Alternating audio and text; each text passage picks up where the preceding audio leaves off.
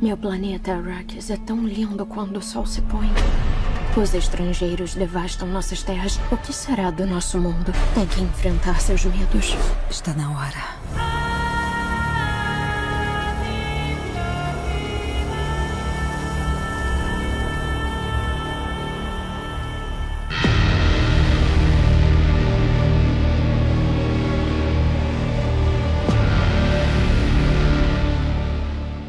Diretamente dos estúdios Tambor, estamos aqui de volta para falar sobre Duna. Hoje, mais uma vez, e aqui comigo, como sempre, ela que, se você está ouvindo, é porque você conseguiu vencer na vida, porque a vitória só chega para quem alcança. Sarcástica heroína. Todo dia é uma surpresa na minha apresentação. Ai, gente, e aí? Chega, tô com sede, né? Porque só de lembrar do tanto de areia que eu comi assistindo esse filme. Literalmente, eu vi areia até no até hoje. Então, assim, meus amigos, valeu apenas pelos seis minutos de Zendaya, tudo para mim. E eu não entendi, eu tô aqui porque realmente eu fui, Lucas é, me levou nessa experiência extracorpórea, né? E Sensorial. estou. Sensorial, exatamente. Muito obrigada pela experiência e tamborzinhos, aqui estou eu para comentar comentários inóspitos sobre Duna. Uma especialidade minha. Gosto. Vamos lá, simbora. É, é isso. Eu acho que eu comecei muito rápido esse episódio, né? Mas enfim, vamos continuar. Sem lubrificação, porque a gente tava onde? No deserto! Exatamente, no seco. Foi seco igual as terras áridas de Arrakis. Mas enfim, voltando. Olha aí, olha aí. Sabe falar nome, porque eu nem lembrava o nome do lugar. Ai, que delícia. Gosto. E hoje aqui também, voltando mais uma vez para mais uma participação. Eu ia falar que era a primeira do ano, mas não, porque ele participou do primeiro podcast do ano também. Diretamente do Créditos Finais, John. Opa, prazer enorme estar aqui.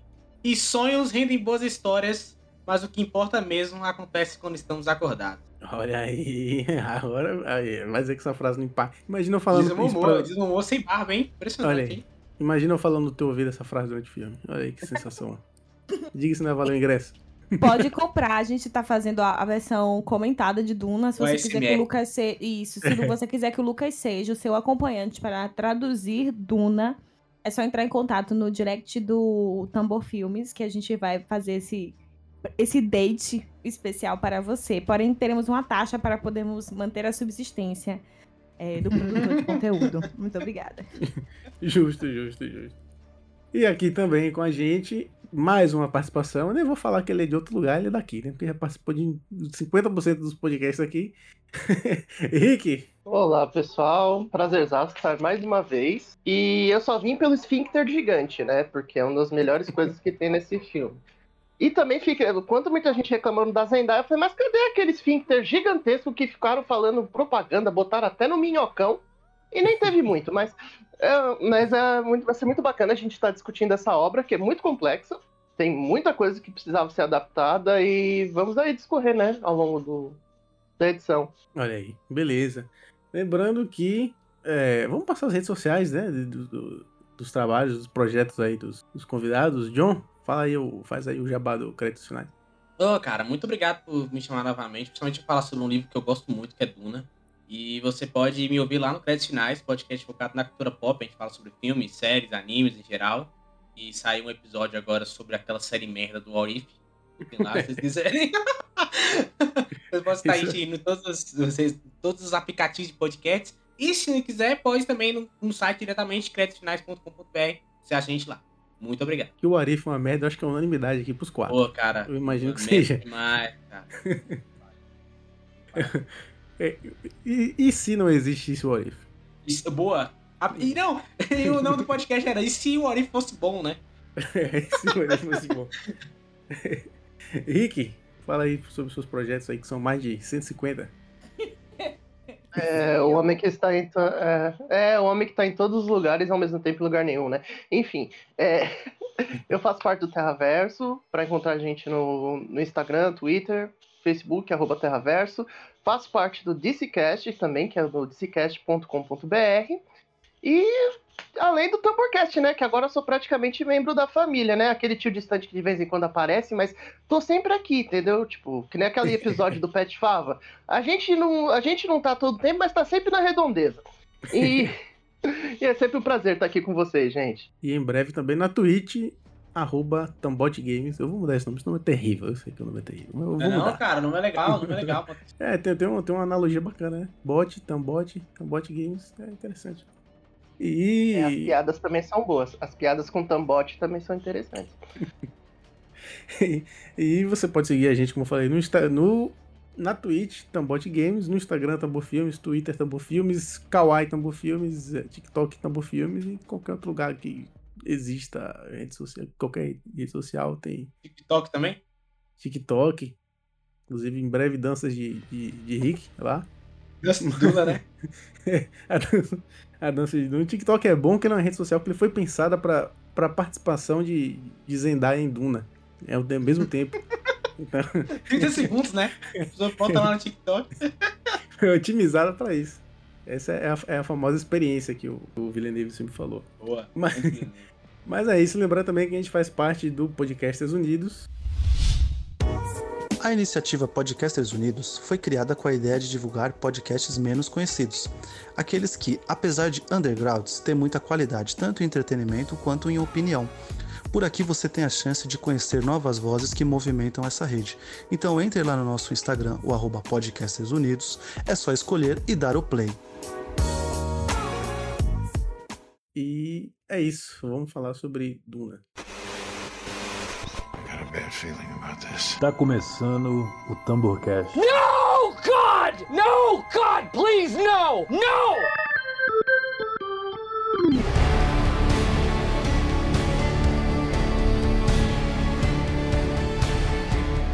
Primeiro, eu queria dizer que eu gostei muito do filme. Não sei se muito, mas eu eu ainda tô processando ele, eu preciso ver de novo. Mas assim, que eu gostei é certo. Gostei do filme. Mas é, é, eu preciso fazer um disclaimer já, porque eu, eu tenho é, ressalvas, eu e Vic, mas a gente teve uma experiência traumatizante no cinema. A gente foi num cinema absurdamente gelado, não tinha quase ninguém, né? Porque por causa das medidas, né? E porque era meio de semana. E eh, tava muito gelado. Na metade do filme a gente não conseguia falar outra coisa, a não sei que horas isso acaba pra gente ir no banheiro. Então isso certamente deve ter interferido bastante na situação do filme. Ainda bem que era um filme de deserto e não de água, porque senão aí realmente o negócio ia, ia realmente assustar bastante. Mas, é, John, você aí que é gostou muito do filme e conhece bem aí o livro, dá um, pra gente uma sinopse rápida aí do, do que, que é Duna Parte 1. Caraca, agora tu me quebrou. Dá uma sinopse de Duna? Porra! Duna Tem Parte que 1. explicar o- a política também. Aí você me quebrou. Mas vamos lá, gente. Duna, ele, ele, ele é um livro. Na verdade, ele é um filme, né? Dirigido pelo Denis Villeneuve. Ele trata uma história de uma ficção científica, né? Digamos assim, é uma ficção científica, entendeu? Fala sobre um- uma briga política entre casas, entre famílias, né? De, em torno de uma especiaria de um determinado planeta chamado Duna. Né? O planeta se chama Duna.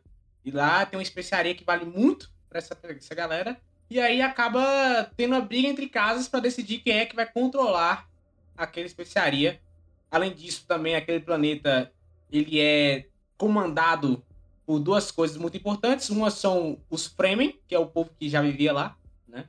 E o outro é os vermes, que também são animais que só é o único animal existente lá. Ele é aquele mais aquele esquilinho que eles colocam lá depois. e que comanda todo aquele planeta e essas casas têm que conviver com esses dois essas duas esses dois problemas, digamos assim. Então a história gira em torno do Paul, Paul Straits, que ele acaba sendo convocado para esse com seu pai Duke Leto e sua mãe. E chegando lá, eles acabam tendo que resolver brigas políticas, ao mesmo tempo que o Paul é destinado a ser o Kizash Haderash, o Messias para essa galera. Então, essa história gira em torno sobre isso, sobre um líder político, um líder religioso e como essa a especiaria comanda é, as relações políticas entre essas famílias. E aí, Vic, conseguiu entender o contexto do filme? Consegui, mas continuo com a mesma opinião. Eu quero ser completamente burra em relação a Duna. Eu gostaria que vocês permitissem que nesse momento eu fosse a pessoa que vai fazer comentários. Eu vou fazer comentários edificantes, porém também não tão edificantes. Eu já tinha entendido o que acontecia ali, tinha uma treta entre as pessoas, é, colonizadores e colonizados, não é mesmo? Tudo tem, tudo tem essa base, gente. Tudo, tudo vai ter isso. Eu tava torcendo que certas coisas acontecessem e não aconteceram, mas é isso. É porque, o que que eu achei? A única coisa que eu não gostei, o resto eu gostei, eu gostei do filme, não, não, não achei ruim nem nada, não. Mas o que eu não gostei é que eu queria que tivesse um John pra dar um prólogo, tá ligado?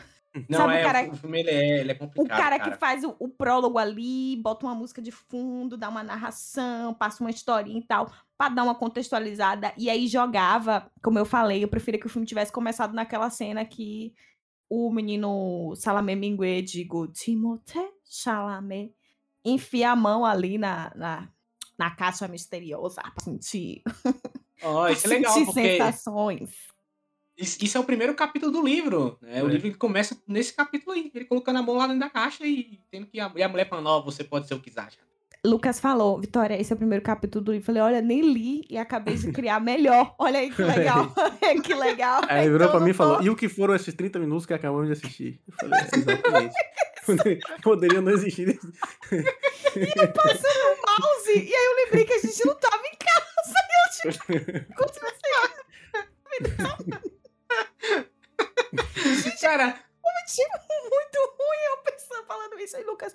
Vitória, a gente tá no cinema. Eu, caraca, passou 30 minutos, amigo. E podia ter tido não 30 minutos menos e tal. Eu poderia ter literalmente começado naquela cena. Eu acho que ia fisgar mais. Pra mim, faltou isso, entendeu?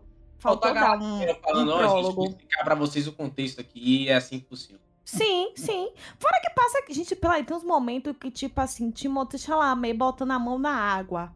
Aí parece uma cena do High School Musical. Achei que ele ia cantar Libera, libera. You libera. Tem uns Eu, momentos- tipo, Tem uns momentos que parece que a gente tá assistindo um- um- uma propaganda da Dior.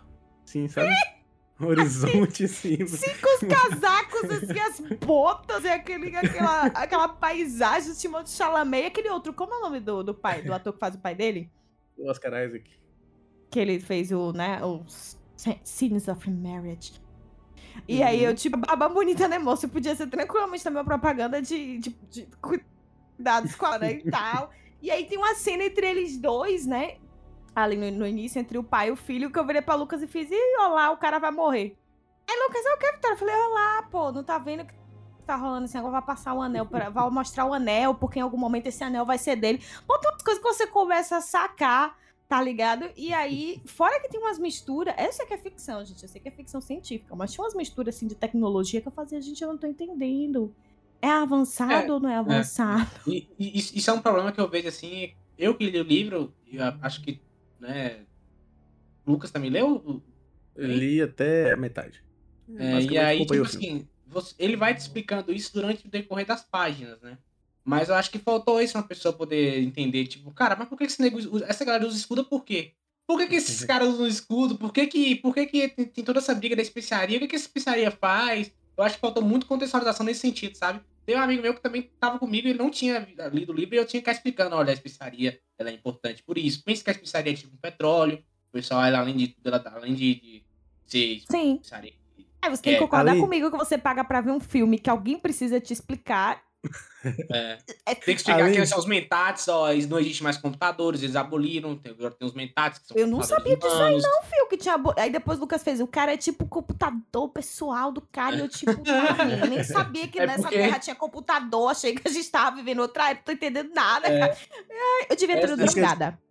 Não, isso é, isso é muito. Eu acho que isso é um problema. Acho que um dos poucos problemas que eu vejo nesse filme pra galera que não conhecia o livro é esse, sabe? Ele ter que falar, ó, gente, os computadores foram abolidos, a gente não usa mais armas nucleares, armas laser são inexistentes, porque se atirar no escudo explode tudo, então a gente usa facas por isso, pra poder penetrar dentro do escudo. Eu acho que faltou todos os detalhes. Aquela cena mesmo do Paul brigando com o cara, né, que o cara tá treinando ele, poderia ter diálogos ali explicando um pouco, ó, a gente usa escudo por isso. Porque, tipo assim, por mais que o Paul entendesse, a gente não. O público geral não entendia. Então você tinha que dar uma explicada ali boa, sabe? Dos, desses, Uhum. desses conceitos básicos pra ela falar, ah, tá bom, entendi isso, pelo menos isso aqui. Eu acho que faltou.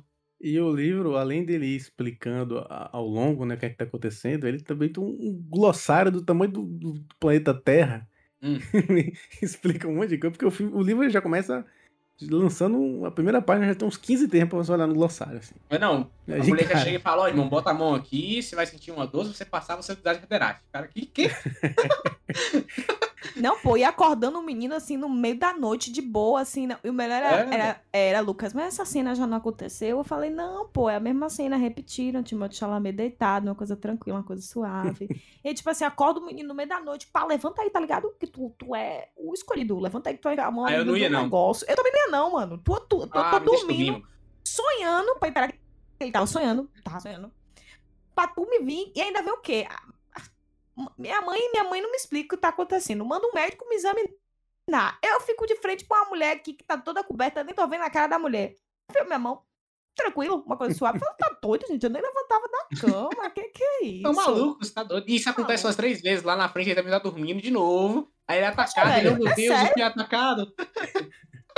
Não, pobre e do que em povo consegue atacado, tem aquela cena, né? Do, do, do, do besouro, sei lá, que porra é aquilo que entra lá. Pois é, exatamente. E eu, tipo, o que, que é isso, cara? Aí, tipo, não, você quer uma explicação, uma causa. E ele, tipo, não, pô, eu destruí o negócio, tá tudo, tá de boa, por que, que vocês estão Não, ele só foi atacado só, gente. Calma aí. É, tá tudo.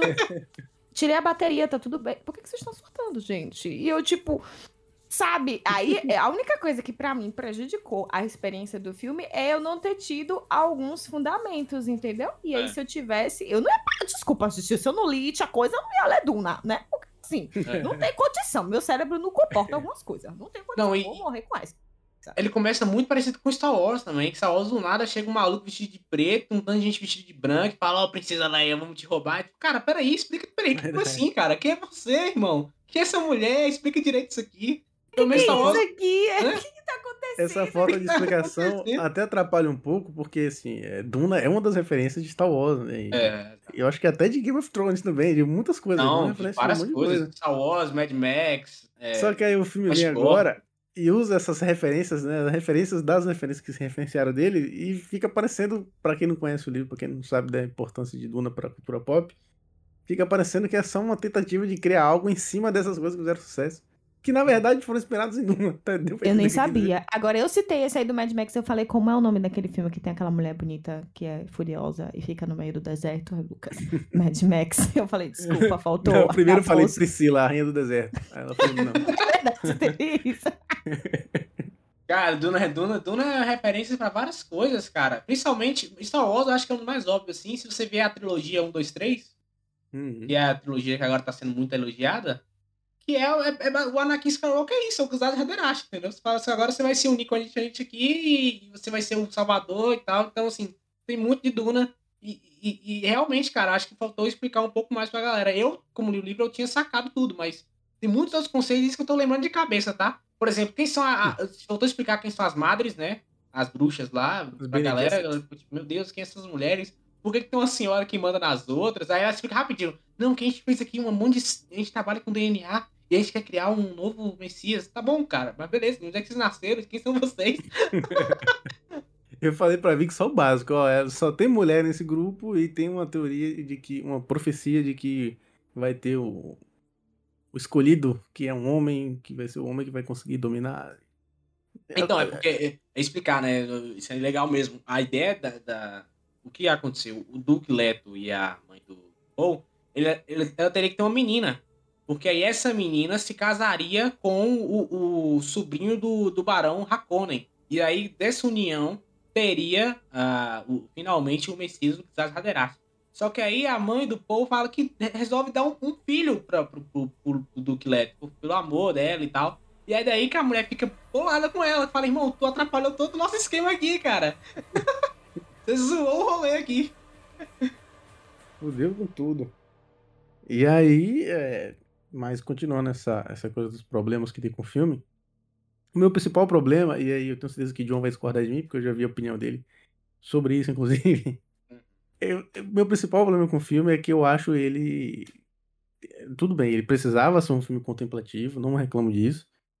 É, Eu entendo a ideia de dividir em dois, pra poder contar certo, e, e quer queira, quer não, porque eu acho que as pessoas só reclamaram de ser dois porque elas sabem que, é um, que são dois de um filme só, de um livro só.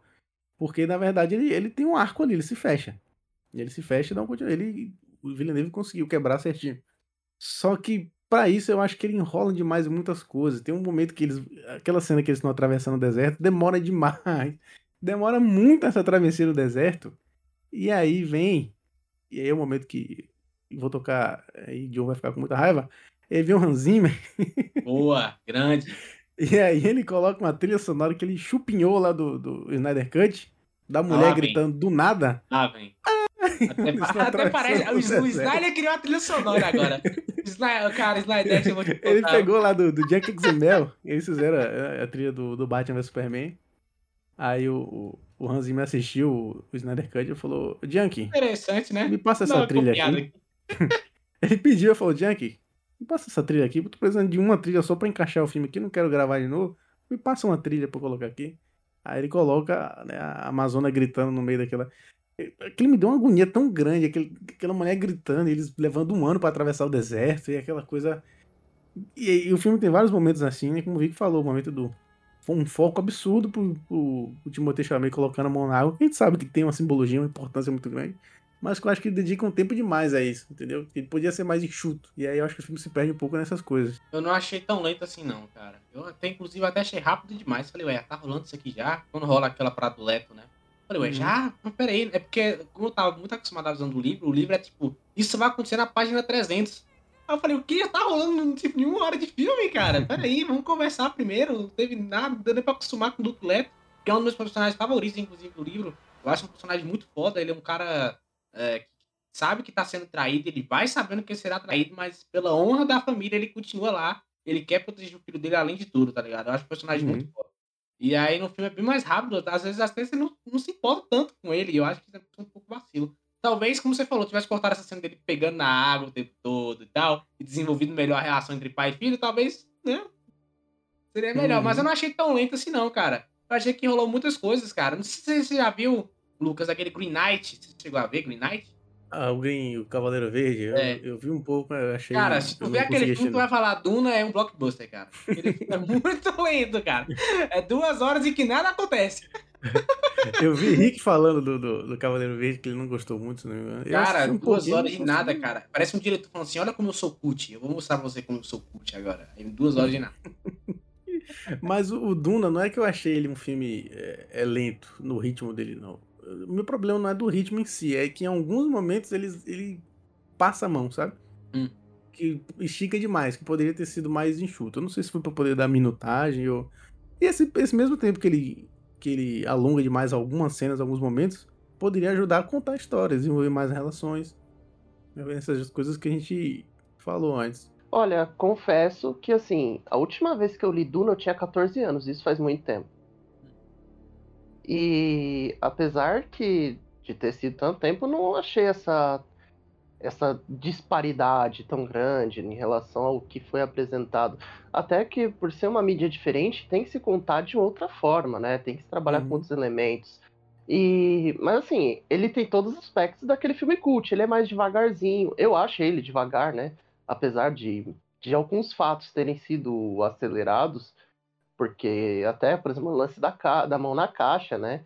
E tudo mais, você vê que tem um, um desenrolar muito mais lento, né? Ele tenta dar aquela coisa mais contemplativa do que é o, a estética do filme, né? Tanto que os planos abertos tem um monte, muita cena de plano aberto, né? Muita mostrando como é o planeta, como são, a- como é a tecnologia, né?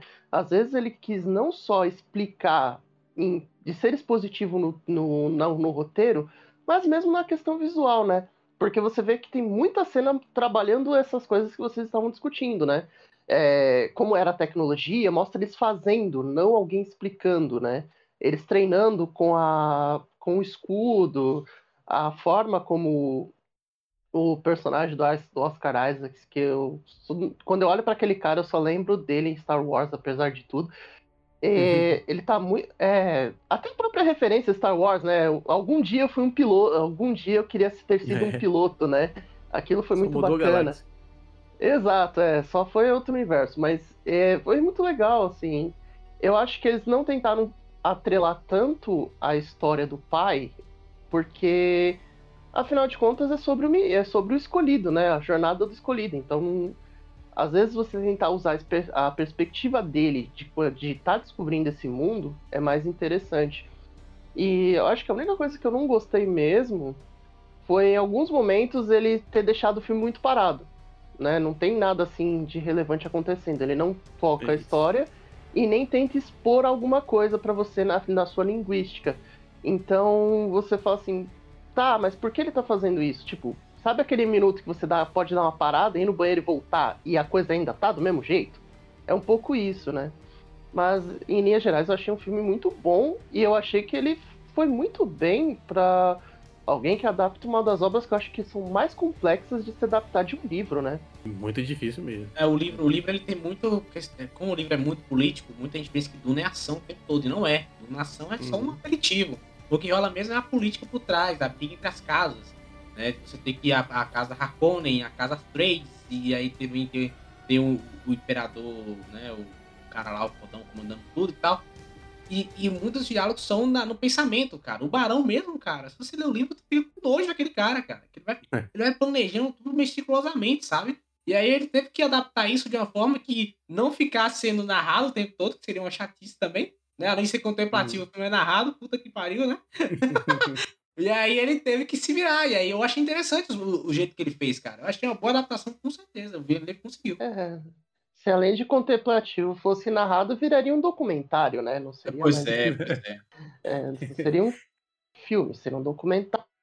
Ia sair pelo Discovery. É realmente.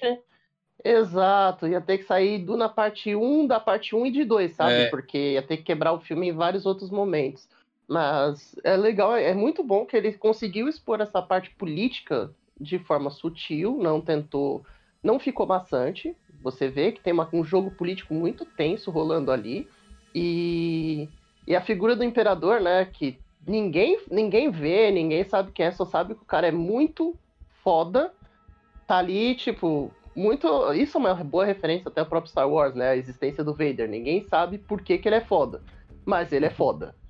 E todo mundo abraça isso, né? E você fica fala, cara, imagina quando, como esse cara conseguiu o apoio do imperador e tal. Você fica naquela naquela tentando entender como são os movimentos desse jogo, né? Hum. E aí, ao mesmo tempo, tem essa jornada do escolhido, que é, que é o que acho que mais me pegou, né, no, no filme, foi como ele conseguiu contar bem, né? O passo a passo, a questão das visões. Ele sabe que está destinado a algo, porém ele está se descobrindo, mas tem a mãe que tenta, não que ele se descubra, mas tenta ser guiada por ele.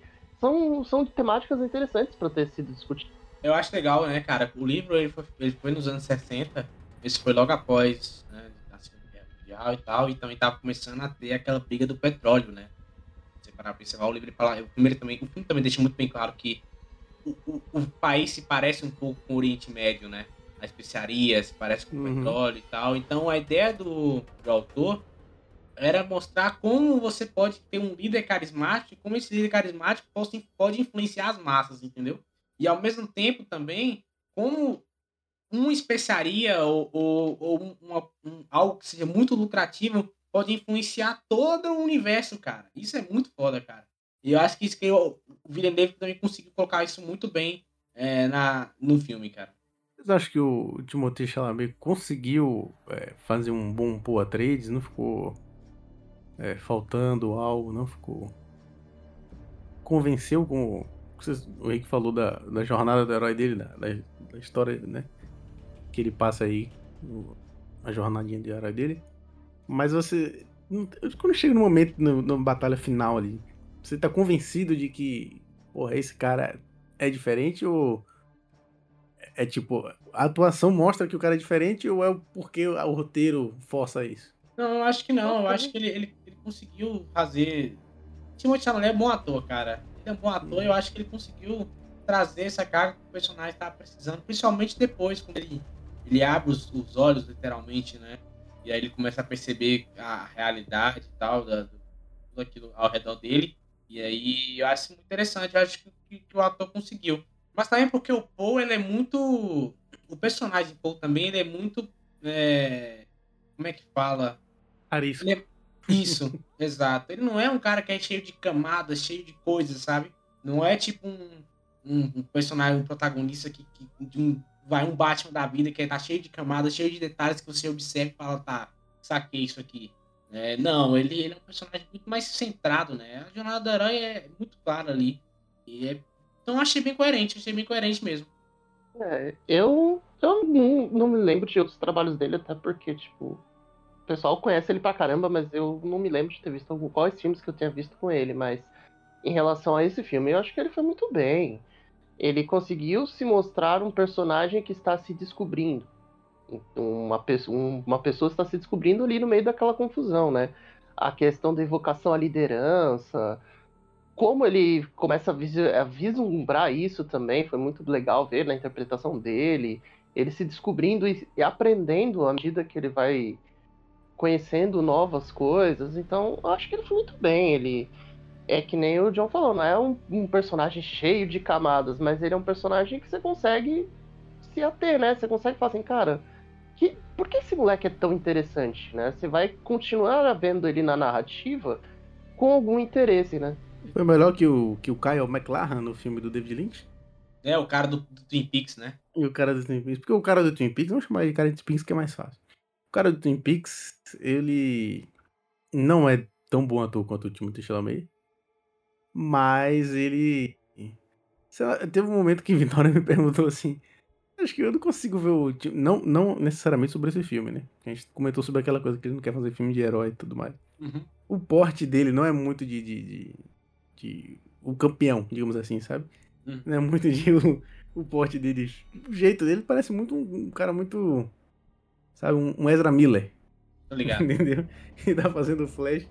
Mas ele parece muito mais a Mila. O, o, cara do Twin Peaks, ele já tem. Na época, ele tinha um. Ele conseguia ter um porte, mas claro que isso é relativo, né? Não, não quer dizer que, que é bom ou não pro papel, nem que ator bem, melhor ou pior. É só uma, uma comparaçãozinha besta que eu tô fazendo. Mas ele tem um porte mais. Ele tinha um porte mais.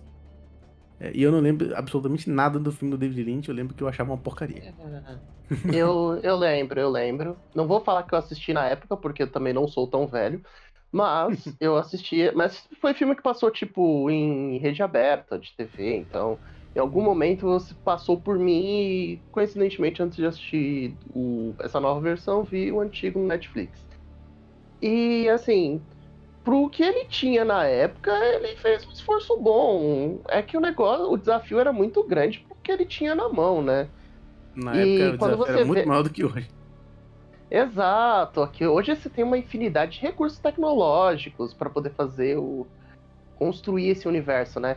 E sobre o, o cara do Twin Peaks, você vê que tipo, é uma coisa da estética do cinema da época, né? Ele esse personagem é o principal, vamos pôr um cara com formato de um personagem principal. Você vê que ele tem um, um, um físico e tal. Você fala assim, olha para quem fala, não, esse cara é o protagonista do filme, né? Hum. Então faz um pouco de foi tem foi recursos que ele usou da época para poder contar a Duna, né? Mas infelizmente ele falhou de forma catastrófica, né? Não dá para você abraçar uma onda com um copo de água, né? Ele chegou com... e foi bem isso. Ele veio só com aquilo e não dá para você contar tanta história como a gente viu nesta, nesta versão do filme. Não, e, e também tem a questão do produtor, cara. O produtor também botou mão no filme dele, queria. É, filme caro. Na época o filme já era caro, né? e aí botou mão na. na tem uns caras, normalmente, produtores botam muito dedo em cima, queria filme assim, assado, aí o cara teve que mudar. E, e antes disso também a David Jodorowsky queria fazer o filme não deu certo também, que acabou influenciando todo um cinema, né? Inclusive eu até recomendo depois procurarem o documentário sobre o Jodorowsky Duna, é muito incrível, vale muito a pena você ver como um cara pensou à frente do seu tempo, só que também era meio maluquinho das ideias, né? Então, cara, esse tem grande chance de ter dado merda, mas beleza, vamos lá. E, e, e, você vê também que o filme original, no que ele se propõe, ele até consegue, né? A política tá ali também, mesmo que seja pouca. Os efeitos especiais, pra época, comparar na época, são bem feitos, o, os vermes são bem feitos, a trilha sonora também é muito impactante. Acho que ele conseguiu, mas o, o, o problema é que hoje o Villeneuve também percebeu, e graças a esse, essa falha do Lynch, que ele falou, cara, não tem como contar isso em um filme só, tem que contar esses dois filmes. É muita é. coisa, é, é muita parada. Eu não consigo estar em dois filmes, eu vou ter que só vou ter que dividir. E ainda assim ele cortou bastante coisa, né? Uhum.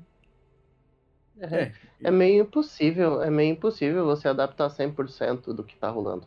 É, é, você teria que fazer uma minissérie, sei lá, qualquer coisa assim, que tenha muitas horas de você de trabalho para você poder estar tá fazendo isso, né? Não e rolou um Denis... papo desse que ia ter é, uma série de falou que É, então, parece que ia ter uma série spin-off, alguma coisa assim. Eu também não lembro. Eu vi, eu, eu tinha lido alguma notícia sobre também. Não, Mas vai ser da, das acho- Bene Gesserit. Uhum. É, é, mais desdobramentos, né? Pra tentar construir e agregar o filme, né? E o Denis Villeneuve, ele fez essa. Ele olhou o tamanho do desafio e falou assim: Meu, se eu não fizer isso de forma coerente, pelo menos coerente, eu não consigo contar tudo. Então a ideia de dividir em duas partes foi muito boa, né? E também, como ele usou muito essa- esses, esses vislumbres do futuro, você fica interessado no que, que vai acontecer lá na frente. E ele fecha o filme num período e fala assim: ah, não, agora eu vou contar o que, que vai rolar a partir daquilo ali. E fica muito bom pra você fazer uma segunda parte, né? Ele deixou o filme fechadinho, mesmo compreendendo, sei lá, acho que nem 50% do livro, porque ele teve que cortar muita coisa, né? Sim. né? Teve... Não, ele tem, tem toda uma trama ainda política. um- a galera ia começar a desconfiar lá dentro, né? Depois do ataque do Paul, a, a mãe dele ia desconfiar do, do Tupi, Hawat, o Tupi ia desconfiar da Lei Jéssica. E aí teria um jantar, que aí teria também burgueses, e os caras iam falar sobre a especiaria. E aí rolar um monte de coisa. E ele falou, cara, isso aqui é bom, que desenvolve a política do local, mas deixaria o filme muito arrastado, eu vou ter que cortar isso aqui. Então eu achei coerente, sabe? Falei, tá, cara, eu entendi o seu ponto aqui, eu entendo o que você quer dizer, que isso é uma obra diferente, isso é uma, uma mídia diferente, que isso aí tem que ser cortado, sabe?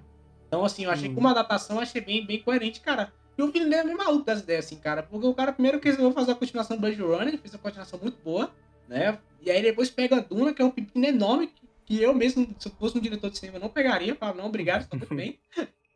Estou muito bem É. aqui. E o cara vai lá e conseguiu, sabe? E além de tudo, esperar pra ver se o filme daria muito dinheiro pra ele conseguir fazer a parte 2, cara. Então era, era um projeto muito, muito arriscado. E quem diria que o HBO Max iria salvar o projeto? Pois é, ele reclamou tanto, hein, cara. E ah, que tem que ir no cinema, que não sei o quê. Eu até É. entendo, tá? Mas ainda assim eu acho muito. Acho muito elitista ele falar isso, tá ligado? Tudo bem, cara. Seu filme é pro cinema, mas tem gente que não tem cinema. E aí, vai fazer o quê, cara? Tem cidade que não tem cinema. Exatamente. É, então, é, é porque o Denis Villeneuve, ele mora em um, um, em uma sociedade, um tipo de cultura totalmente diferente da nossa, né? É. E a gente não tem acessibilidade ao cinema que é terrível. Inclusive, tempos atrás, nem faz muito tempo, né? Estavam querendo cortar a meia entrada. Então, ou seja, já ia ficar mais inacessível ainda. Então, a gente vê. Quando ele tenta comprar essa briga ridícula, né? Desde a Sim. história do Nolan com o Tenet, É. ele, ele, per- ele não percebeu o quanto ele poderia ter perdido, né? Porque a HBO Max colocou o filme num, num status de, de blockbuster. Se Sim. fosse só no cinema, ia ser aquele filme cult que ninguém ia ver muito, que nem foi Blade Runner. Blade Runner, eu Exatamente. acho uma obra, eu acho uma obra de arte, o Blade Runner dele. Uhum. Ele abraçou, ele abraçou a estética do filme completamente e fez algo com a cara dele. E, e Duna, que literalmente ele tá começando do zero, ele teve muito mais liberdade. Então, ele poderia ter deixado. Por mim, se ele, se ele se eu fosse diretor e tivesse essa oportunidade, eu falar, cara, coloca até no YouTube pra todo mundo ver isso aqui. É, Pra todo mundo-. É, pra todo mundo começar a falar, começar a querer, começar a prosseguir. Então, Não, e principalmente também- depois. Principalmente, cara, depois do movimento do Snyder Cut, né, cara? A galera pediu o release Uhum. do Snyder Cut, ele viu que quando tem uma fanbase grande, eles conseguem, né? Se, se tá vendo que, que pode rolar, eles pedem. E ele não foi nessa, sabe? Tudo bem, cara. Eu vi o filme no cinema, de fato, é uma experiência. Não estou dizendo que você tem que ir no cinema. Afinal, estamos numa pandemia, não vá. Se você não se sente seguro, não vá. Eu da razão nisso aí. Fui no cinema. É um fumaço a sala que eu tava. Um som inacreditável. A hora que a nave subia, a sala tremia na parada. Eu fiquei totalmente imerso. Porém, Hum. se é- tem gente que, que eu conheço de cidades que não tem cinema. Eu vou falar pra essa pessoa ir pra outra cidade ver o filme? Não. Você tá no HBO Max, você assiste na HBO Max, cara. Você tá no Pirata? Navega. Então, e outra coisa, a gente luta tanto pra falar sobre pirataria, né? Quando tá no streaming, por que não assistir? Né? Vai lá, Exato. vai nos. Tem que entender que, Ah, que, assim, a experiência do cinema sempre vai ser melhor, sempre vai ser. É óbvio, isso é óbvio. E o cinema nunca vai morrer. É. Eu acho impossível o cinema morrer. Justamente porque a experiência é um absurdo.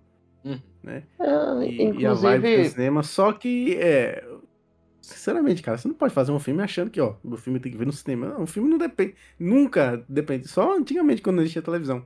É. O filme dependia 100% de cinema. Mas depois disso, não existe mais isso. Isso acabou. Agora, É, exato. e hoje em dia, por exemplo, eu, eu, por exemplo, eu como videomaker, eu tenho muita raiva da galera que assiste vídeo em pé. Naquele, na proporção é, Ah, sim, sim, sim. Tô ligado.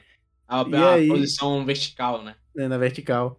E eu tenho muito ranço disso, mas as pessoas consomem muito assim. Eu tenho um medo absurdo de começarem a vir séries e filmes desse, desse formato. Eu tenho um, É. um medo absurdo, mas é uma evolução que tá sendo natural. As pessoas gostam disso. As pessoas, o grande público não tá se incomodando com isso. E o grande público não se incomoda de ver o filme em qualquer lugar que seja, né? É, cara, exatamente, cara. E- Ah, e a gente vive uma era muito tecnológica, né? Aonde você puder É. ter na palma da sua mão o acesso, você faz. E quando você coloca um filme como Duna, que a gente sabe, bem ou mal, é um filme bem que seria bem de cultizão, que ia ser uma coisa assim bem limitada. Não iria ter esse acesso assim, nossa, eu vou correr e assistir Duna. Não. Todo mundo Cara. correu pra ver Duna porque está muito acessível. É, não, e- eu falo os cinemas aqui, tá? Aqui tem dois cinemas. Um cinema, na na, na semana que eu vi, tinha três salas pro filme. Hoje saiu, lançou o Eterno, só tem uma sala pro filme, nove e meia legendado. Então, se fosse só cinema, esse filme tinha flopado lindamente, cara. tinha flopado lindamente. Eu não ia Então, desse. E Tá digo ligado? mais, é, a gente tá numa, numa situação extraordinária, mas eu acho que mesmo em tempos normais esse filme ia flopar no cinema. Ia flopar, cara, porque, tipo assim. Porque Duna, por mais que ele tenha uma fanbase que até então relativamente é grande, né? Digamos assim. Né, o livro é dos anos 60, né? Então, se você considerar que tem muita gente que desde aquela época o livro, beleza, mas ainda assim é muito pouco pra fazer um filme dessa magnitude ter sucesso, saca? Se você não tiver Uhum. outro público lá, o público que não viu o filme, o público que não leu o livro, que não sabe de nada, que vai lá ver um filme, não adianta, cara. Você não vai conseguir, tá ligado? Eu, mesmo, eu, eu sou o público de Duna, no caso, a galera que leu o livro, e, eu, eu tenho certeza que nó- o público que leu o livro não conseguiria sustentar esse filme no cinema. Não Uhum. conseguiria. Eu vi muita gente falar que ele compara ele com é, Sociedade do Anel, né? E, não é, cara, sinceramente. Não é. Ah, Nem de longe o filme é, é- assim, eu não sei se é a intenção do Villeneuve, tá? As pessoas que falam que a intenção do filme é essa, eu não sei. Mas dizem que a intenção do filme é, era ser algo, uma franquia grande, assim, como Star Wars, Senhor dos Anéis, essas coisas. né? Um é porque tem Potter. muitos claro que livros, né, cara? Tem Aham. Muitos livros, e aí o Duna, só pelo escrito pelo Frank Herbert, tem seis livros. né? Uhum. Então, ele- dois filmes que vai adaptar um livro só. E aí, E sem contar os livros, livros feitos pelo filho dele, que dá, bota uns 16 livros feitos aí, que a galera às vezes não considera tanto. Mas digamos que ele também queira fazer isso, né? Não tem É, história então, pra o, o próprio Villeneuve falou que eles pensam em três, né? Aí a É. parte 2 e, e o outro livro que ele, É o outros livros ele Messias. não considera, ele não considera interessante pra essa história que ele quer contar. Messias de Duna, o Messias de Duna encerrar a jornada. E aí, é, e o filme, eu acho que ele vai ser meio com um Blade Runner. Eu acho que futuramente ele vai ser um, um cultzão, vai ser um negócio bem mais. Acho que as futuras gerações vão comentar mais dele, vão olhar pra ele de uma forma diferente do que a, a- a nossa. Nossa geração Não, cara, olha. E tipo assim, por causa da HBO Max, a parte 2 terá um público totalmente diferente, cara. Vai ser pessoas É. que viram a parte 1 e que querem ver a parte 2, entendeu? São pessoas Verdade. que querem ver o final dessa história. E também é bom pro livro que vai ter pessoas que falam, cara, agora eu tô curioso, eu vou ler esse livro. Pode acontecer, Uhum. eu espero que aconteça. Então, assim, você tentar diminuir o poder do streaming que sustentou a indústria nesses dois anos de pandemia, eu acho um pouco demais, sabe? E até mesmo pro Hum. Nolan, cara. O Villeneuve e o Nolan são dois meus diretores favoritos, assim. Eu adoro o filme de todos. O Villeneuve mesmo não errou um. Fala um filme ruim É, do Villeneuve aí, não- provavelmente não tem. não Não tem. Então, assim, eu gosto muito do cara. Eu acho que ele é um cara que tem um, um, um- um artístico muito grande. Eu, eu vi recentemente Suspeito de ser um filmaço. E aí, cara, ele falar isso, eu acho que é desenhar demais, sabe? Você tem que ter um pouco de humildade, cara. Humildade. Tem que tocar o É, chão. Que nem o acho- Quaron falou quando ele ganhou o Oscar, né? Ele falou, pô, eu, eu era contra esse tipo de coisa, mas graças à à Netflix, o meu filme, né? O Roma, o filme dele, o meu filme conseguiu chegar no mundo todo, em quase todos os países do mundo, na Hum. mesma hora, pra todo mundo, e todo mundo teve acesso, era algo que no cinema eu jamais conseguiria fazer. É. Então, e a gente tem briga tanto pra ter acesso a tudo, né? E Duna é uma história que é legal porque você reflete sobre N assuntos, né? Então você tentar elitizar isso é um pouco, um pouco egoísta, né? Certeza. Mas é aquilo, né? É a visão, é a visão de cineasta que às vezes se, apre, se apega tanto ao modo como ele quer distribuir, né? Ah, o Uhum. filme é bom no cinema. Eu assisti em IMAX, cara. Em IMAX, obviamente, você tem um recurso tecnológico que você sua casa para você ouvir o, a questão de som, imagem, não tem. Porém, Uhum. às vezes você tem, às vezes você precisa só do acesso, né? Você poder só Só querer ver o filme. Tem gente que só quer ver o filme. Não quer saber se o som tá surround 70.1, imagem 4K, 5K, 10K, NK, entendeu? Ninguém, às vezes tem gente que não é isso, tem gente que só quer ver a tela ali e fala, putz, isso aqui é um puta de um filme. Então é. É. E ele fez. E ele foi. E, e, tipo, dentro da proposta, ele fez um puta filme. Eu acho que só por isso ele já podia se orgulhar, né? Porque ninguém tem, vai ter a coragem de fazer o que ele fez de novo, né? Fala assim, É, não, não vou fazer um mesmo. remake. Eu vou, eu vou fazer um remake do que o Denis Villeneuve fez. Nunca. Ninguém vai É, acreditar. Total. Cara, eu acho que, como você falou, futuramente pode se tornar um clássico, né? Ninguém vai falar, porra, esse aqui é um, é um filmaço. Isso aqui é uma, uma obra de arte do cinema. Mas também é um filme pro, público grande, cara. Porque, querendo ou não, Duna e, as cenas de ação estão ali por um propósito, né? Não é só porque é legal. Mas vai chamar também esse público que não tá acostumado a esse tipo de história. Então eu acho que é importante ele ficar esperto com isso aí. Né? E, e a mensagem também ambiental de Duna tem que ser levada para todos os locais, né, cara? Duna é um livro que tá deixando bem claro, tanto o livro quanto o filme. Olha como a ganância humana destrói a natureza ao seu redor. Olha como os seres humanos eles são maus a ponto de destruir até mesmo aquilo que, que dá vida a eles, né? Então, assim, Uhum. é muito, muito importante essa mensagem é, ambiental que desde o livro fazia nos anos 60 e que hoje é mais atual do que nunca. E o cara vai lá e fala: Não, não, só gente rica que pode ver meu filme. Só, a- só o- o- o- os Raconen pode ver meu filme. Os As-Três não, muito obrigado. Os. Farmen. É, nem existe. É, os Frame É, não é- podem, né? Os Os Fremen. Frame não podem. Então, é, só que o que sustenta a indústria é os frames, não os hackers, né? Então, gente- Exato. Exatamente. Eu concordo com tudo que vocês disseram, mas eu não sinto a empolgação, tá ligado? Não me conectei. Você- Foi uma coisa que eu comentei com você lá. Eu falei, não sei se é uma coisa específica com Duna, talvez eu esteja com alguma dificuldade aí de me conectar com algumas coisas.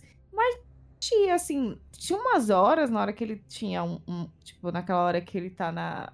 Primeiro que eu adoro o fato de que, que- que aquela toca, não sei se aquela tenda tava na areia e do nada ele sai num outro buraco. Eu adoro aquela coisa mágica acontecendo, né? Naquela hora que eles estão lá na tenda, ele e a mãe, a gente conversou sobre isso, né? Sobre.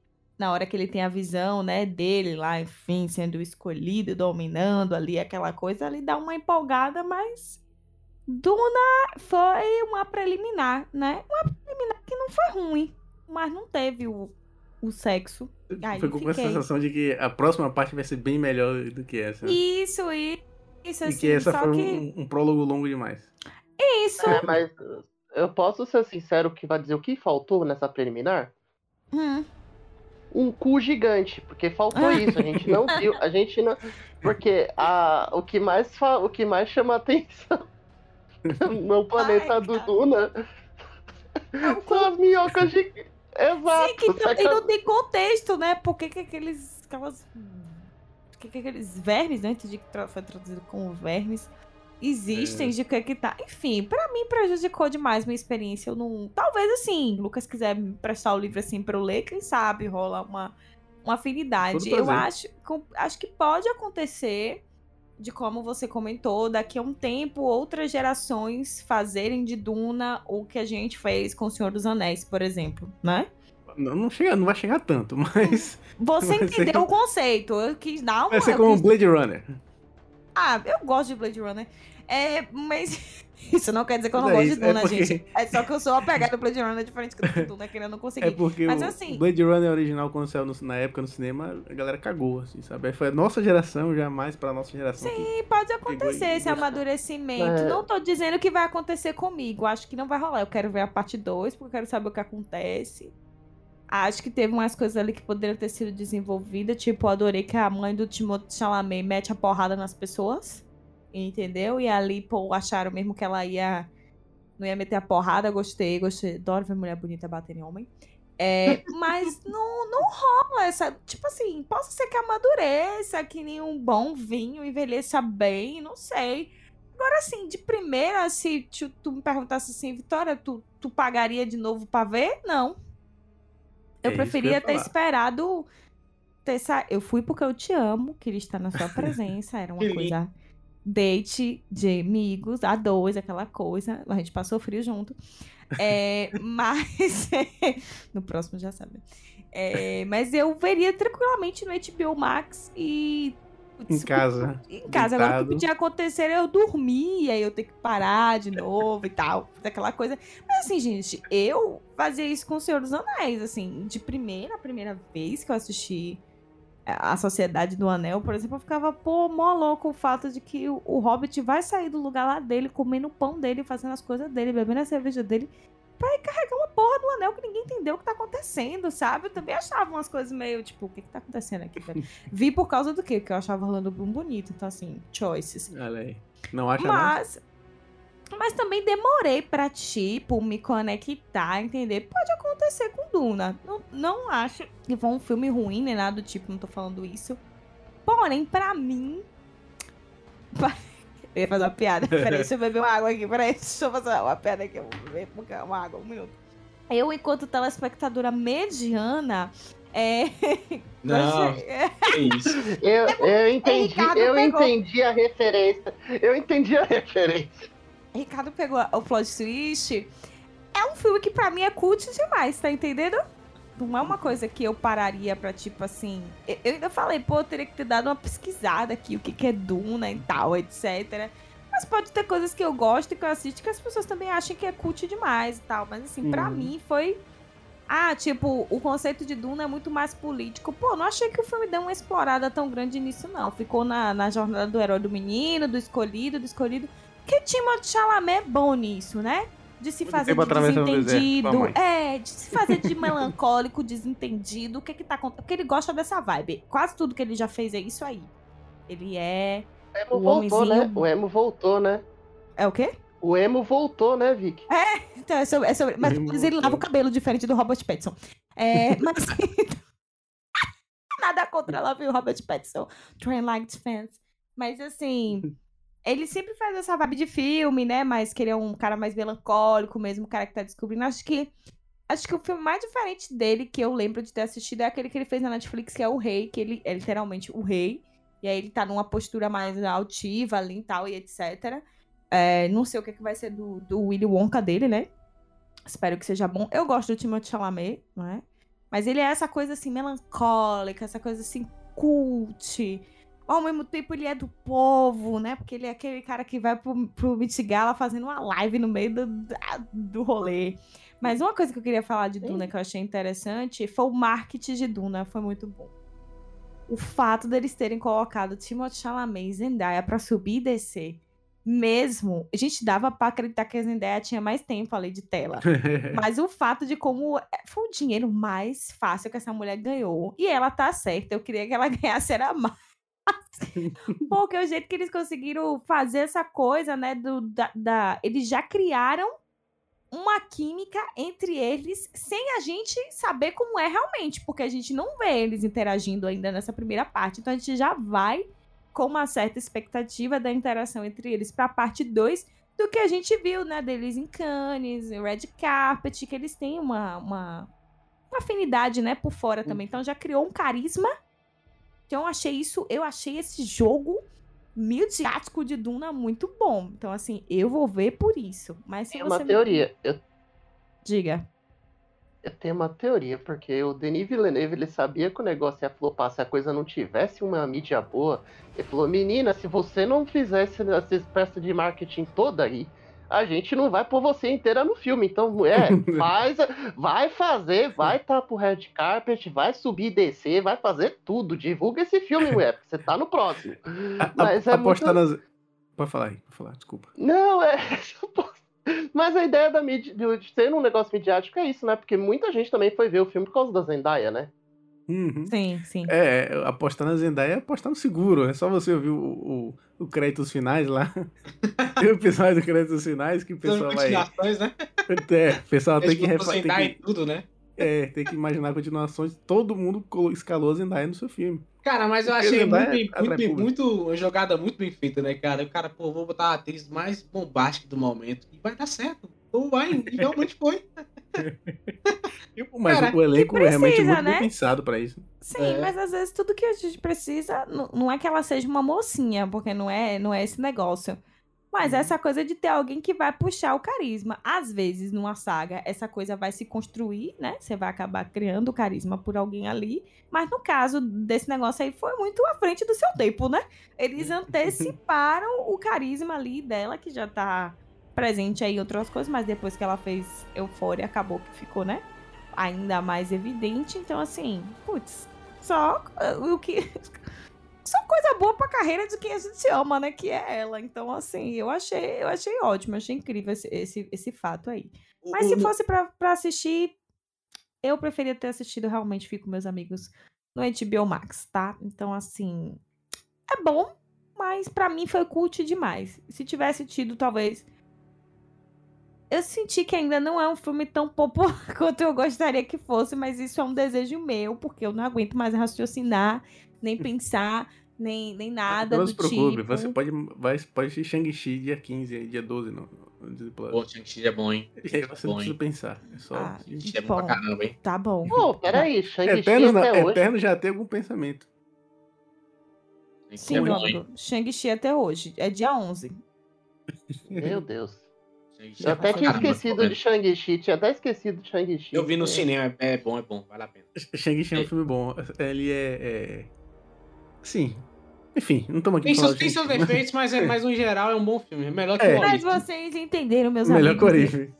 É sobre Mas, isso. Eu ô, sou ô, a Vicky, voz do Vicky, povo.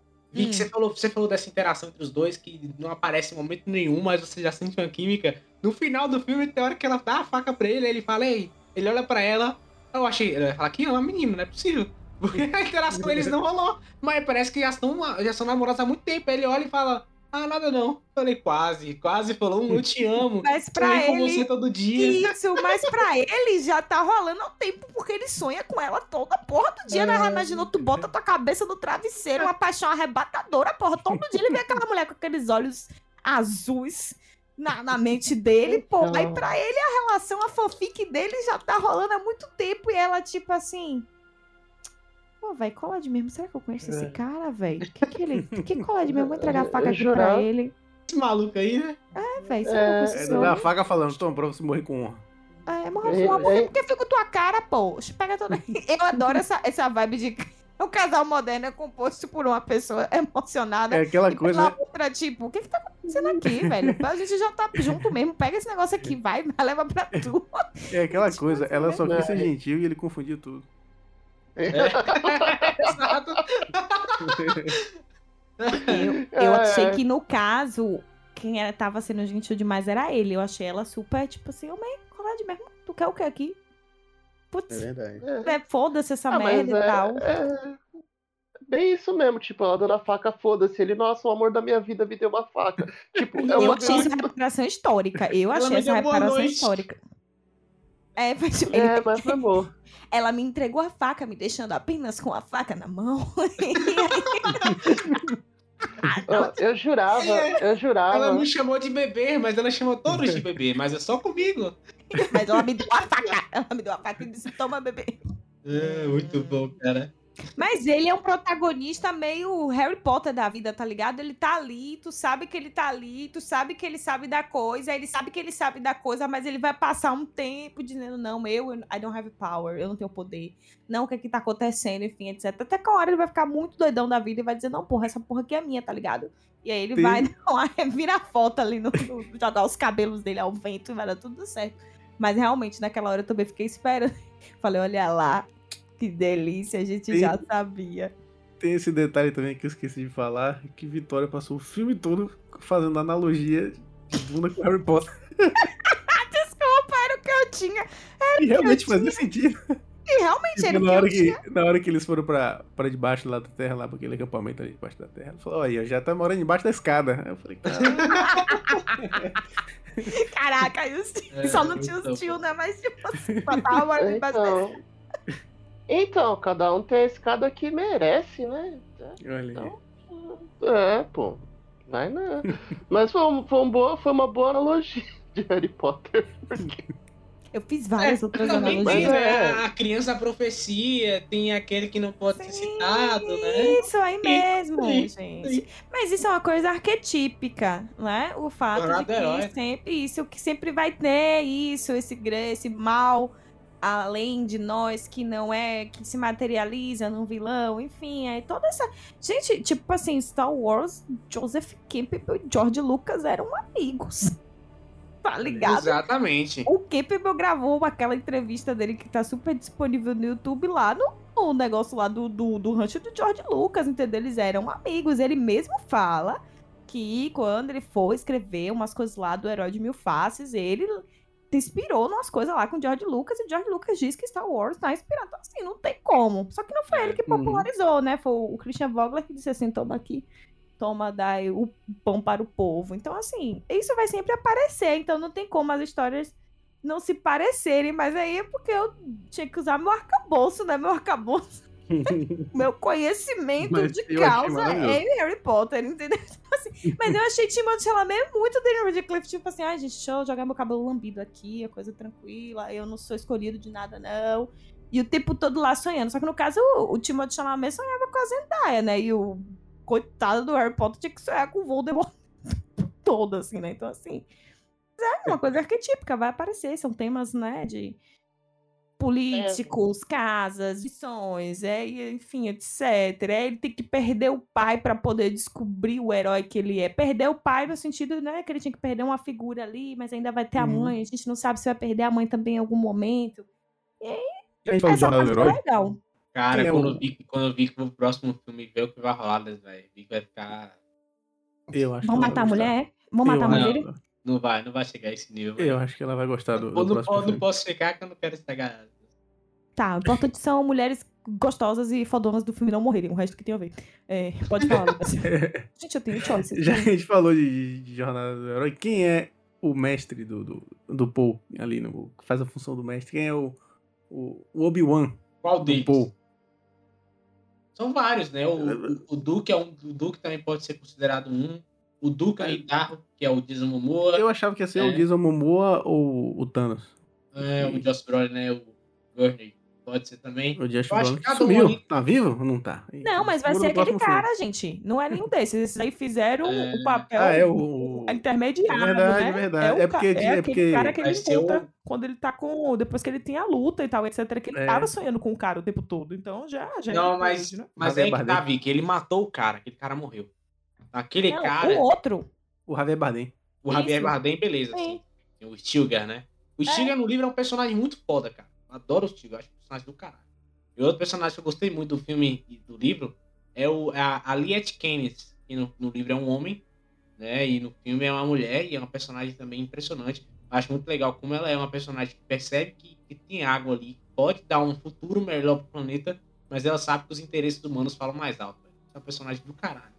É, pode bióloga? não ter, Eu não, pode não não, ter ninguém específico, né, pra ele. Eu acho que também a personagem da Zendaya pode fazer essa função, entendeu? Porque assim, É, vai ter também. coisa ali do povo que ele não vai saber o que que é e é ela que vai. É. Eu acho que, eu acho que na verdade quem vai ser a, o mentor dele é a própria cultura dos Fremen, né?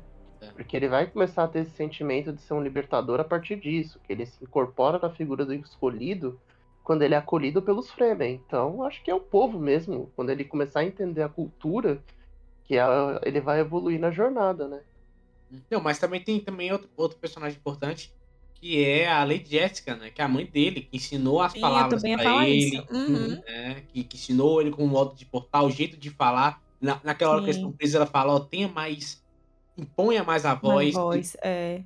Isso é uma coisa que ficou meio perdida aí pra mim. Eu achava que esse negócio da voz podia ter sido mostrado mais. É porque tem uma coisa meio mística, meio bruxo, mas depois tem uns rolês que entra pelo negócio, entendeu? Aí essa parte aí eu queria saber mais. Essa parte eu, eu também acho. Eu ia citar primeiro ela, né? Na verdade, desde o início ela tá ali fazendo, fazendo isso, né? Mas às vezes tem personagens que não tem nada específico, porque Tem um- são muito autodidatas, assim, no rolê, às vezes, né? Então, Tem um, tem um vídeo pro. Posso ser tem sincero? Pra mim, pra mim parecia mais um truque de Jedi do que na verdade qualquer outra coisa, que é a mesma coisa que aconteceu em Star Wars, é igual igual. É verdade. Só, Ah, Daí o George Lucas pegou daí, né? Então, George Lucas. Aí você fica olhando e fala, ah, George Lucas, É olha só. malandrinho. Cara, e tem, tem um vídeo do, do, do, do próprio diretor explicando essa cena passo a passo, detalhe por detalhe. Né? Naquela cena do, do, do, do Paul colocando a mão dentro da caixa. Ele, ele explica né, como é que ele queria fazer as vozes né, da, das Bene Gesserit. Então é bem interessante você ver como é que o cara pensou, detalhe por detalhe da cena. Ele pensou também a estrutura, né, o local, e fala, ó, o chão vai ter vai ser pintado dessa forma para vocês entenderem que é assim, assim, assim, vai ter os livros ali atrás. Então, tipo assim, é aquilo, ele pensou, tá ligado? Mas tem coisas que era melhor deixado mais claros com a Mas não própria falou, né? transmitiu, né, amigo? É, Ele pensou. É. igual aquela história que eu falei uma vez, acho que eu falei uma coisa do Zack Snyder disso. Opa, Foi na pode. época. Derry Snyder, te amo, porém vou falar mal agora.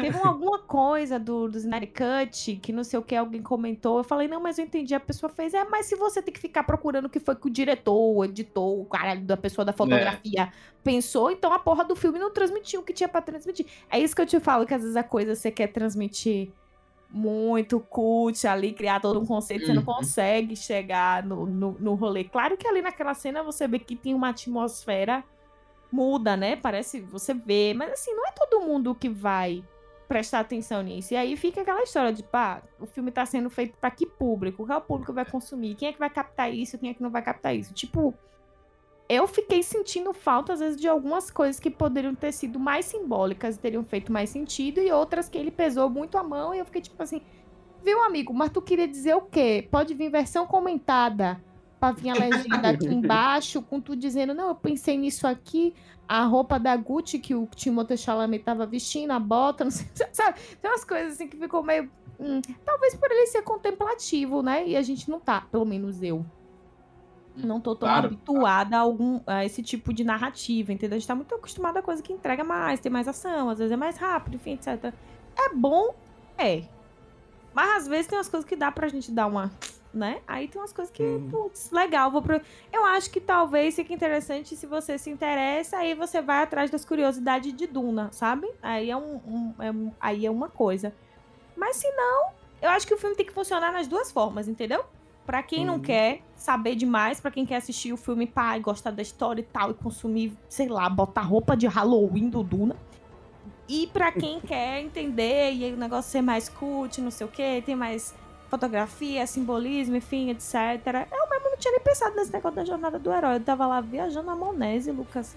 Olha, essa cena não é assim, essa cena na verdade. Eu falei, tudo bem, amigo, tudo bem, tô entendendo. Uhum. Se não tivesse Lucas lá, eu com certeza eu teria desistido. Eu teria desistido do filme. Ele foi minha grande especiaria, brincadeira, minha grande força.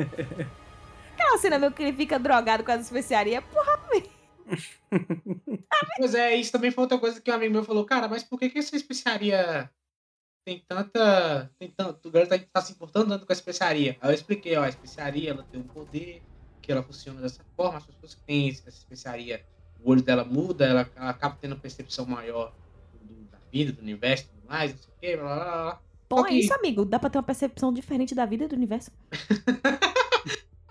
Mas por aí, ela, ela, ela dá uma.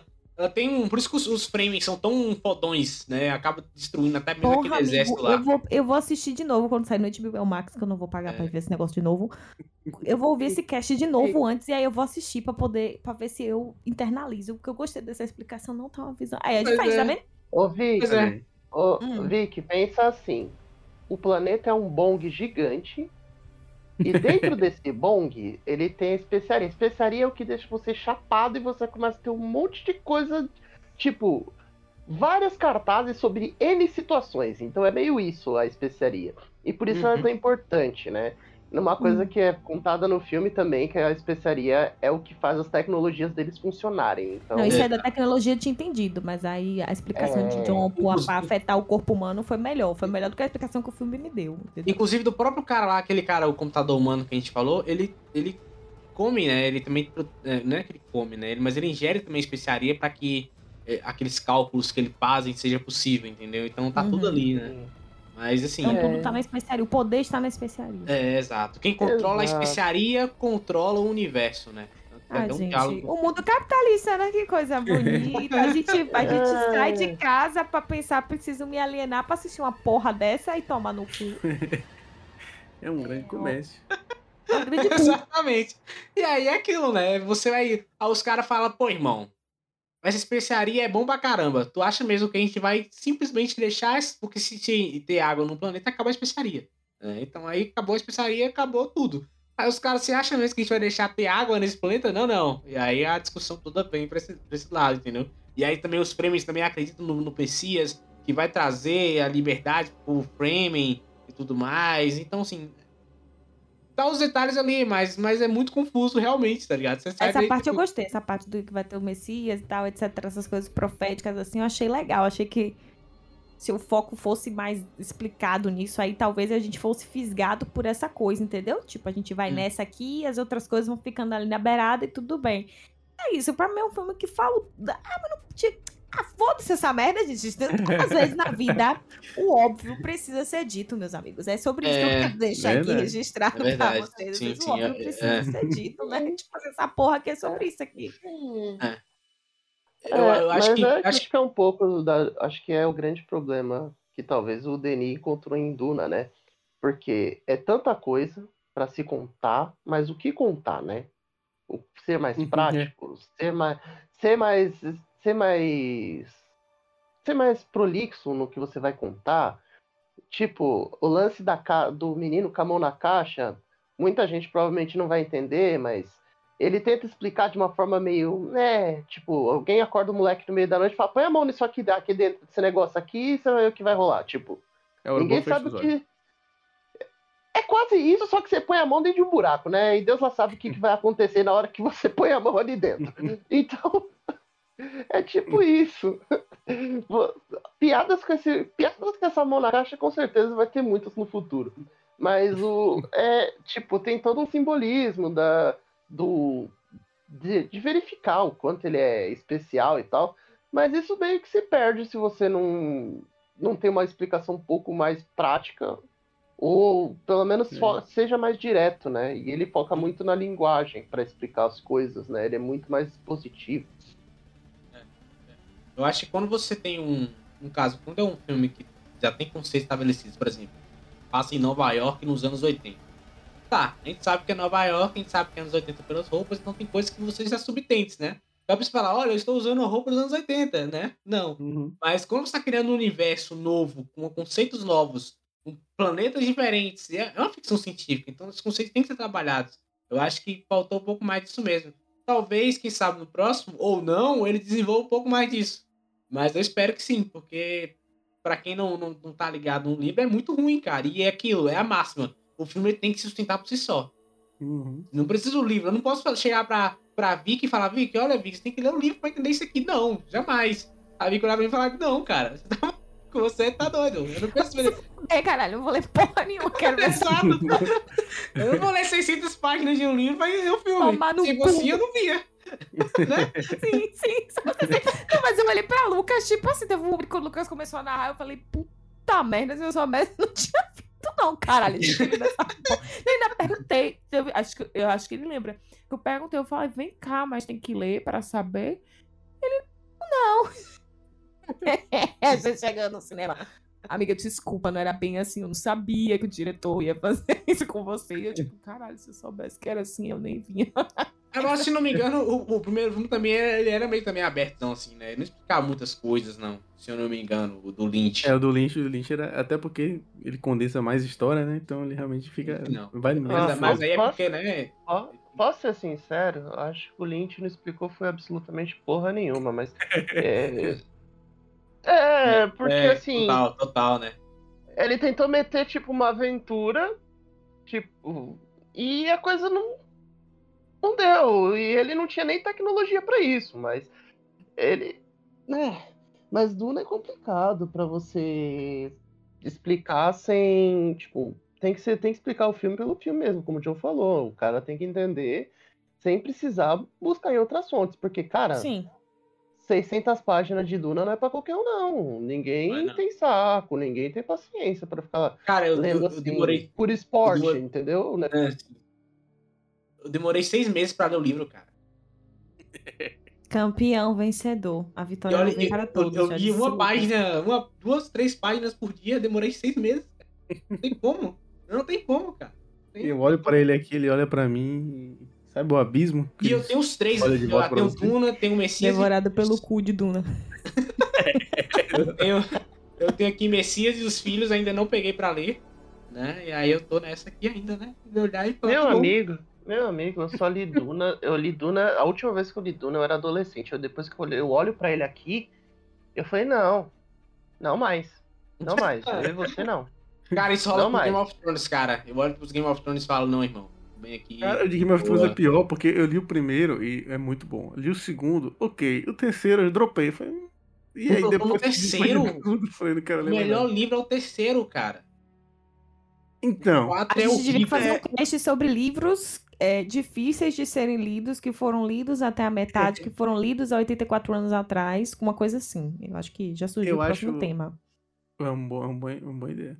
Eu acho a escrita de, de, de Duna, ou de, de Game of Thrones, muito chato. Da Sônica de Gelo e Fogo. É muito chato. Quando, quando o George Martin vai falar, e aí os personagens sentaram pra fazer uma refeição. Aí ele passa a receita de como é que faz o negócio. São cinco páginas ensinando lá que o negócio ficou envelhecido numa madeira de não sei o que, colhida de não sei aonde. Pelo amor de Deus. É aquela Imagina- parte que paga porque tu passa o olho e diz, ah, tá bom, lá quero saber como foi envelhecido. Sim, quem foi que morreu, quem é demais. que vai não sei o quê. Aí você Ô, já Lucas, vai, né?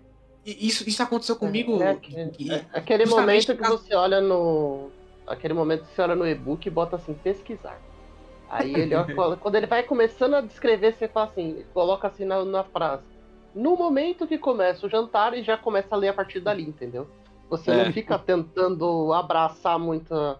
É que, sei lá, essas influências de Tolkien, né? Porque o Tolkien que tinha essa, essa leitura mais.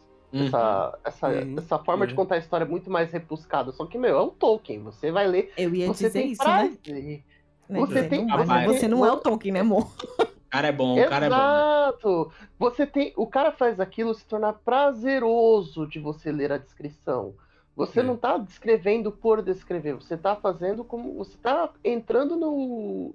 na- no ritmo do conto. Então, Ele tá te dando é contexto, é. Ele tá É. fazendo você Exato. pertencer ao universo. É diferente de você fazer uma descrição muito longa, entendeu? O que faltou em Duna Exato. foi uma descrição que fizesse você se. Pelo menos eu me conectar com o universo. Eu não me identifiquei com nada ali, com ninguém, não aconteceu nada. Aí eu fiquei tipo, ah, porque eu sou assim. Eu gosto de ver uma coisa. Ah, tem dia que eu vejo uma coisa assim aleatória, putz, massa, tranquilo. Mas se eu pago pra ir no cinema, a não ser que eu esteja lá pra ter um, sei lá, né, gente? Sei lá, pra tirar um cochilo, que nem o Lucas decidimos que faremos isso em breve. Essa experiência aqui pra vocês, disponível no Tamborcast.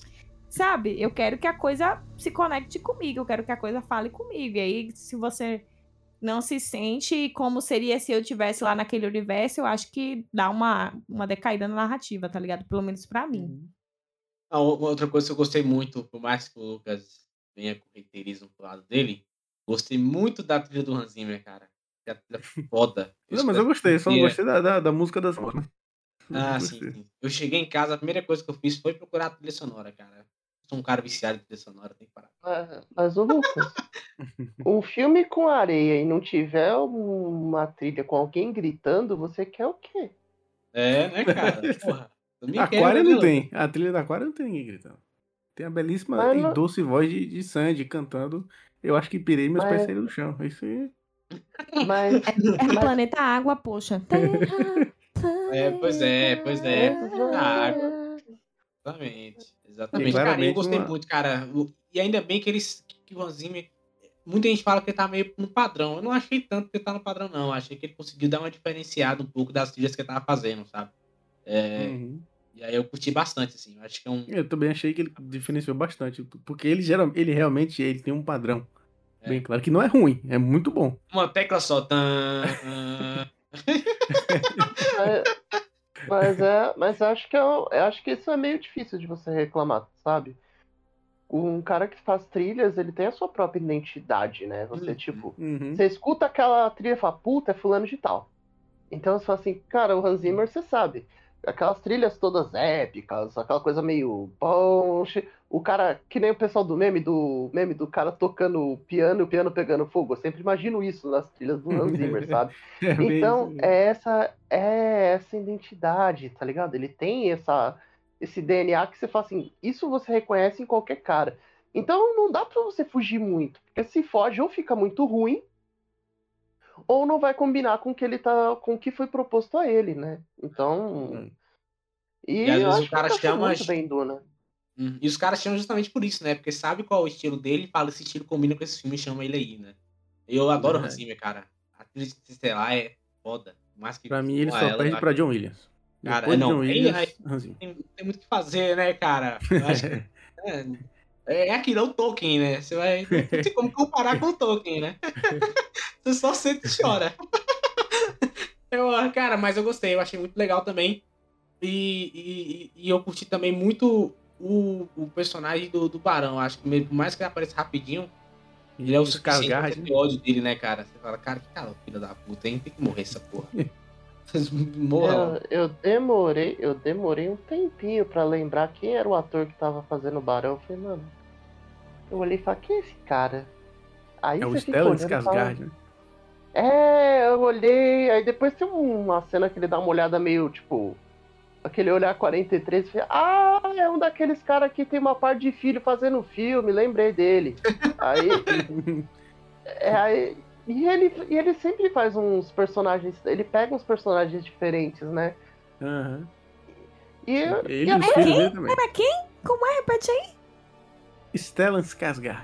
O pai dos Scargar tudo. O pai dos, dos, dos Skarsgård. É, Não, tá. ah, tá bom. Essa Ele é família é aquele cara- boa, né? É. Eu só lembro dele do, do, do Thor, cara, que aparece pelado lá. Eu lembro muito do, do, do David Jones. Ele, David Jones, né? Acho que era ele, David Jones. Não, não, David Jones não foi ele não. Quem fez o David Jones foi um outro ator britânico, que eu esqueci o nome dele, mas ele é um dos personagens principais da franquia Anjos da Noite. Hum. Agora, eu não lembro o nome dele, mas o Skarsgård eu lembro dele, por exemplo, de Ninfomaníaca, que ele fez o terapeuta, é, além da franquia da Marvel, né? Ele fez bastante filme Olha, ele também, fez Chernobyl, participações em vários filmes. Eu. Chernobyl. É. Nossa, não, uma série foda. Ele fez ele, tá Piratas do Caribe também. Ele é o pai do. Ah, é, ele faz o pai do William Turner, ele faz, é verdade. Ele é, É, o pai do Antônio, é verdade. E Ah, é, o teve. Ele é um cara bom, ele é um cara bom. É, né, adoro fa- mas o filho dele eu acho que é mais, né? Duvido se no Duna 2 não apareça um filho dele perdido no meio da situação, né? Ah, então, ainda tem um sobrinho dele, né, que tem que aparecer, né? que Ele já deveria ter aparecido. Eu achei bem estranho não, não, não, não, ter aparecido. Mas provavelmente se der, acho que daqui a pouco bota o filho dele aí pra trabalhar, né? Fala, vem cá, faz um. faz uma ponta aqui. é isso então. Alguém tem mais alguma coisa pra gente comentar sobre Duna? Ah, Ninguém tenho sim, eu do- tenho, eu tenho, eu tenho sim. Cara, aquele, aquele equipamento deles, puta que pariu, viu, velho? Na moral, cara, tem que parar com aquilo. Qual? Sugar do corpo, cara. Que parada Ah, sim, nojenta, cara. eu- Deus me livre, cara. Eles, eles retiram a, a- água de qualquer coisa, né? Que, tem- que tem a água do, que eles mesmos produzem. É. Nossa, é nojento Uau, demais, cara. É, nojento. muito nojento. É. Se a pessoa vomitar no, no- no traje, é... como é que dá isso aí, cara? como é que vai... Tá ligado? Cara, Acaba o cast. Não, chega, chega, gente. Foi muito bom estar aqui com vocês. Fiquem assim com reflexões do que pode acontecer com aquele traje que está contido em Duna. Esse foi mais um Tamborcast. Não, gente. Too, TMI, too much information. Não, acho que podemos deixar esse, esse preservar a sanidade mental do telespectador e do nosso ouvinte nesse momento. Eu agradeço. Ah, Inclusive a minha. Obrigada. Depois do vômito no traje, eu acho que a Não, gente Ricardo, tem que começar a não. parar, né? Não, Ricardo. Não, a gente nem ia mencionar a palavra. Aí você, censurado, bota um pin nessa parte dele aí, viu, Lucas? Ai, E olha que ele, gente. ele foi legal na- de falar do vômito, que ele poderia falar de outras coisas. Ai, Ah, não, ai, é. não, gente. Ai, gente, muito fluido corporal nessa conversa. Vamos lá, vamos lá. Vai, Lucas. Mete o pau. Digo, vai, você entendeu. Vai. Imagina, imagina a energia nuclear que você tem que ter pra poder, sabe, é, não, não, John, limpar- não. A gente não água. sabe. Não, não, não, não. Tem, tem um reator dentro da, da armadura. E você bebe água já tendo tempero no meio. É, tem na Que especiaria. ódio. Então... Ai, que ódio. Bom, então é isso. A gente, vamos encerrando aqui mais um Tamborcast. Muito obrigado a você que ouviu, muito obrigado aos convidados. Perdão, Eu sou o Lucas. Nogueira. é, é uma discussão importante, porque vai que acontece isso no futuro, a pessoa tem que estar se preparando, pensando no que, Ai, não, vai... Lucas, vai. Você é Lucas consumir. Nogueira e você está indo embora deste cast. Eu sou Lucas Nogueira. E muito obrigado a todo mundo. E caso a gente não se fale mais, bom dia, boa tarde e boa noite.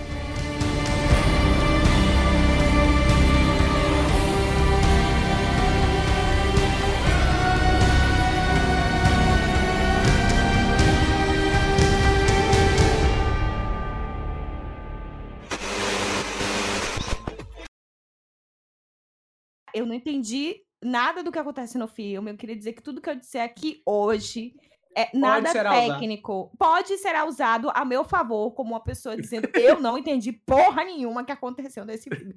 Bom dia, Mas boa tarde, boa noite. O Pode seu olhar de mente de prelúdio.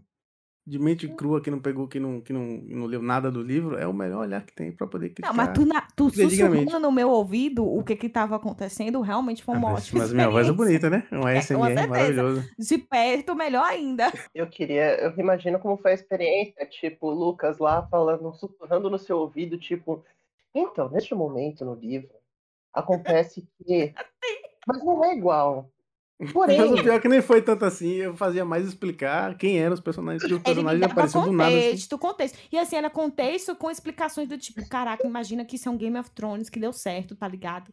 Aí tem essa casa, aí tem fulaninho, aí tem ciclaninho. Aí, eu, aí era eu perguntando, ô véi, mas quem é esse povo aí? Não, é aquele povo, não sei o que. Eu falei, mas o povo não acabou de comprar a terra pra ir na guerra dos outros? Não, não, não, esse não é a mesma casa, não.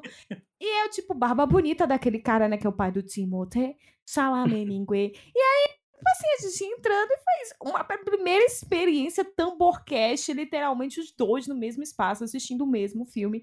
E eu posso dizer, meus amigos, a partir de hoje só quero experiências assim, porque tudo que eu quero, agora vai ter que ter o, o troco, né? Eu narrar alguma coisa que o Lucas não tá entendendo que tá acontecendo. Não sei qual Crepúsculo vai ser o cinco. momento. É, eu preciso. Deus é mais previsão assim, não. Gostei, não, eu- gostei. Eu preciso, eu preciso dessa edição de Duna comentada. Fico usou minha piada, eu ia falar que pra entender Duna você tinha que ver Unidunité, né? Os livros Unidunité. anteriores. Você... Chalamet.